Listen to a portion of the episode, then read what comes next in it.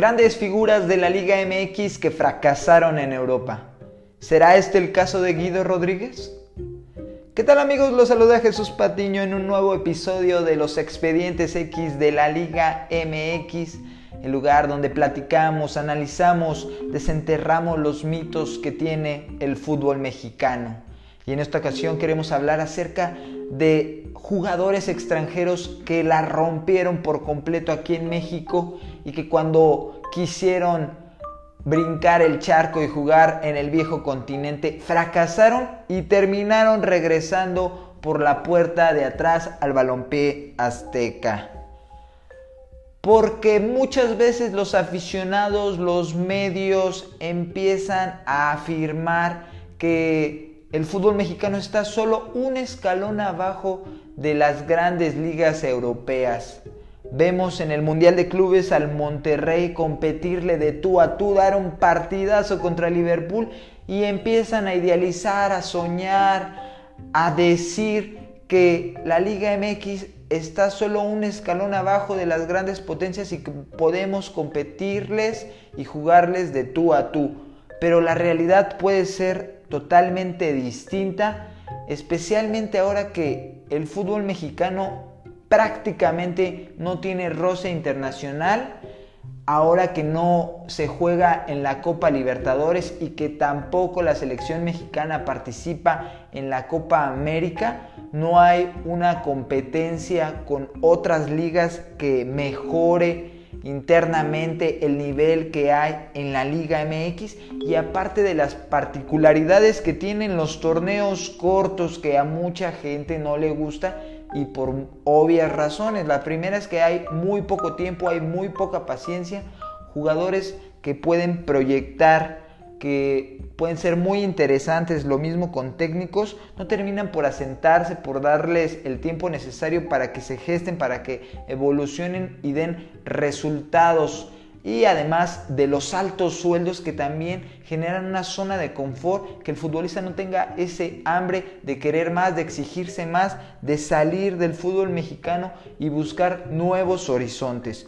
Por eso a continuación revisaremos algunos de los futbolistas extranjeros más emblemáticos que como mencioné la rompieron por completo aquí en México, eran unas superestrellas, se fueron a Europa y no, lo, y, no tuvieron éxito, tuvieron que, que regresar al fútbol mexicano. El primero de ellos sería Guido Pizarro, el argentino, que fue todo un jugadorazo en los Tigres cuando, cuando llega al conjunto regiomontano. Es clave para los campeonatos del equipo del Tuca Ferretti y en 2017, pues como era muy choncho ya para estar aquí en el fútbol mexicano, se va vendido al Sevilla, no cumple las expectativas y tan solo un año después tiene que regresar con los felinos. Todos creíamos que la iba a romper también allá y fue totalmente lo contrario. También tenemos el caso de Ener Valencia, ecuatoriano, que apenas en su primer torneo en México sorprendió por completo, fue campeón de goleo, llegó a la final con Pachuca en el Clausura 2014 y aunque se queda con ese subcampeonato, marcó muchos goles en liguilla y Creíamos que iba a durar muy poco ya que era un futbolista muy prometedor y así lo fue. Se va vendido a la Premier League con el West Ham de Inglaterra. No termina por consolidarse. Cambia al Everton y tampoco aquí tiene grandes cuotas goleadoras como lo hizo en, sus, en su primer torneo en México y tiene que ser repatriado por Tigres donde otra vez lo seduce el dinero y la comodidad del fútbol mexicano.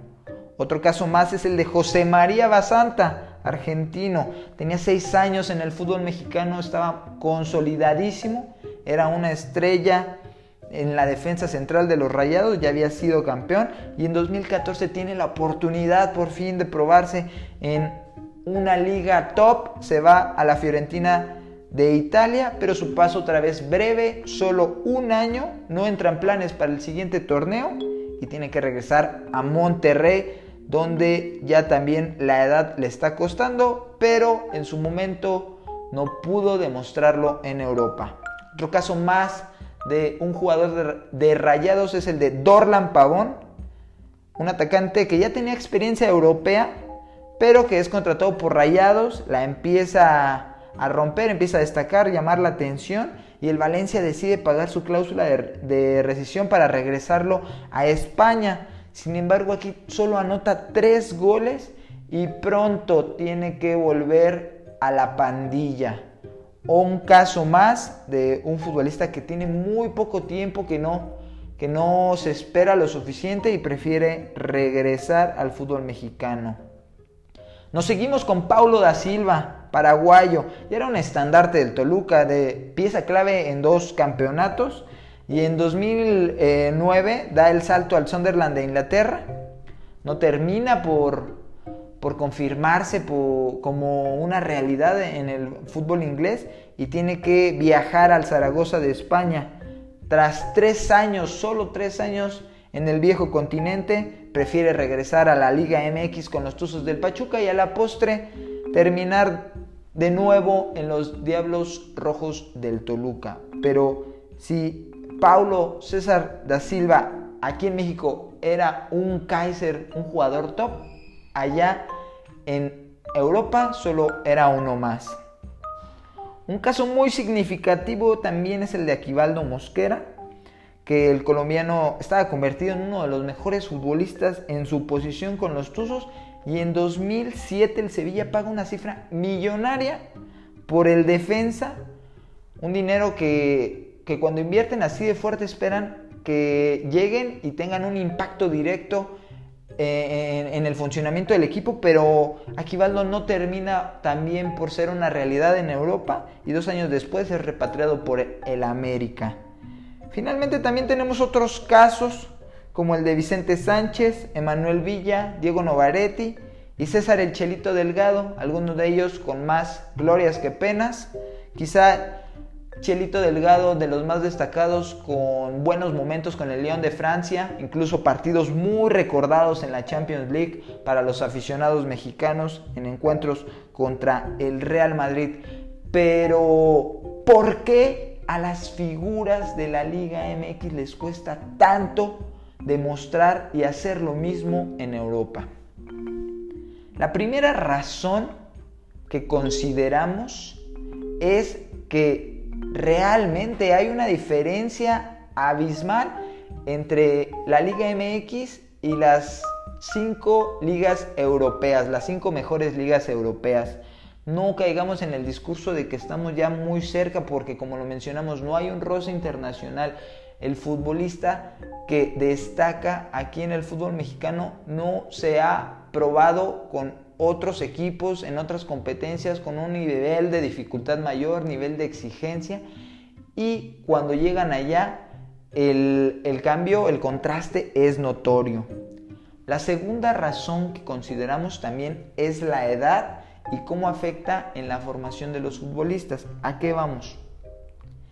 El futbolista que se formó tanto en Sudamérica como en México no tiene ese profesionalismo, esas metodologías que se utilizan luego en Europa, que son mucho más exigentes, más profesionales y que cuando llegan allá les cuesta muchísimo no es lo mismo estar aquí tranquilos entrenando una o dos horas al día, no preocuparte cuando sales de los entrenamientos, que cuando van allá a un equipo donde tienen que ser futbolistas las 24 horas del día.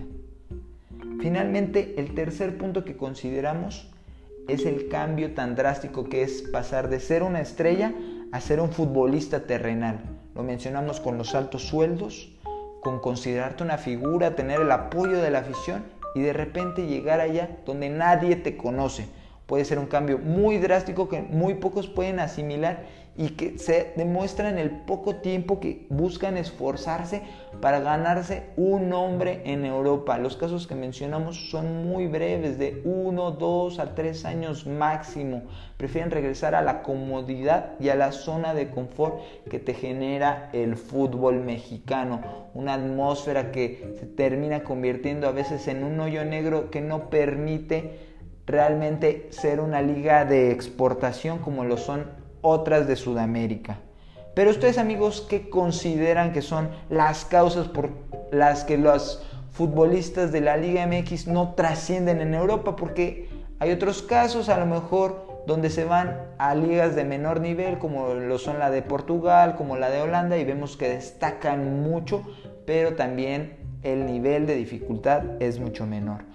Bueno amigos, esto ha sido todo por hoy en este episodio de los expedientes X de la Liga MX. Les saludo Jesús Patiño y ya saben, para más información, seguir las cuentas de Un Dud Más. Esto ha sido todo y hasta la próxima.